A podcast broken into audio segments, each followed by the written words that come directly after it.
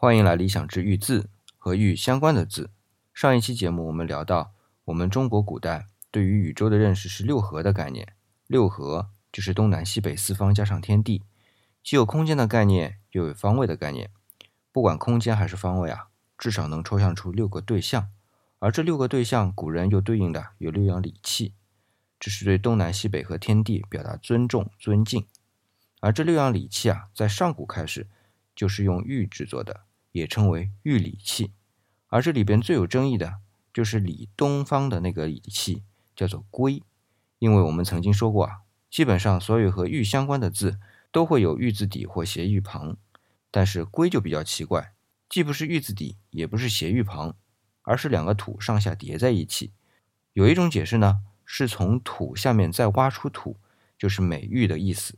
这种解释不是不可以，但是啊，总觉得。就字形论字义，有点望文生义的嫌疑。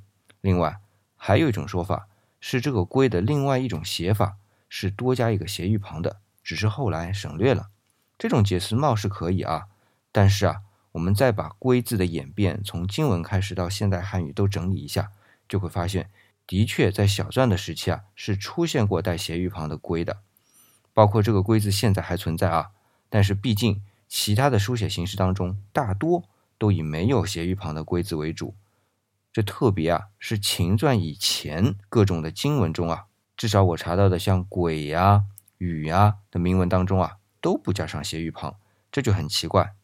还有更奇怪的是，在康熙字典里，虽然“龟”是有两个土字，但是啊，它在字族归类里啊，它竟然是归在玉族里。也就是说啊，在清朝以前，人们认为“龟”字啊就是玉字旁的。但是，一开始啊，我还以为是康熙字典里疏忽了。后来啊，我对着这经文运了半天气，突然明白了一个问题啊。不知道各位还记不记得我在玉字系列开始的时候啊，还说起过玉字的甲骨文字形啊，是一串美丽的石头串在一起，而一般呢是有五六块。那么经文的龟呀，也可以看成是一串美丽的石头串在一起，只是最下面多出来的绳子啊被截掉了。这和龟的形状有关啊。龟是一片长方形的玉片，上端呢整出个尖顶，有点像埃及的方尖碑啊。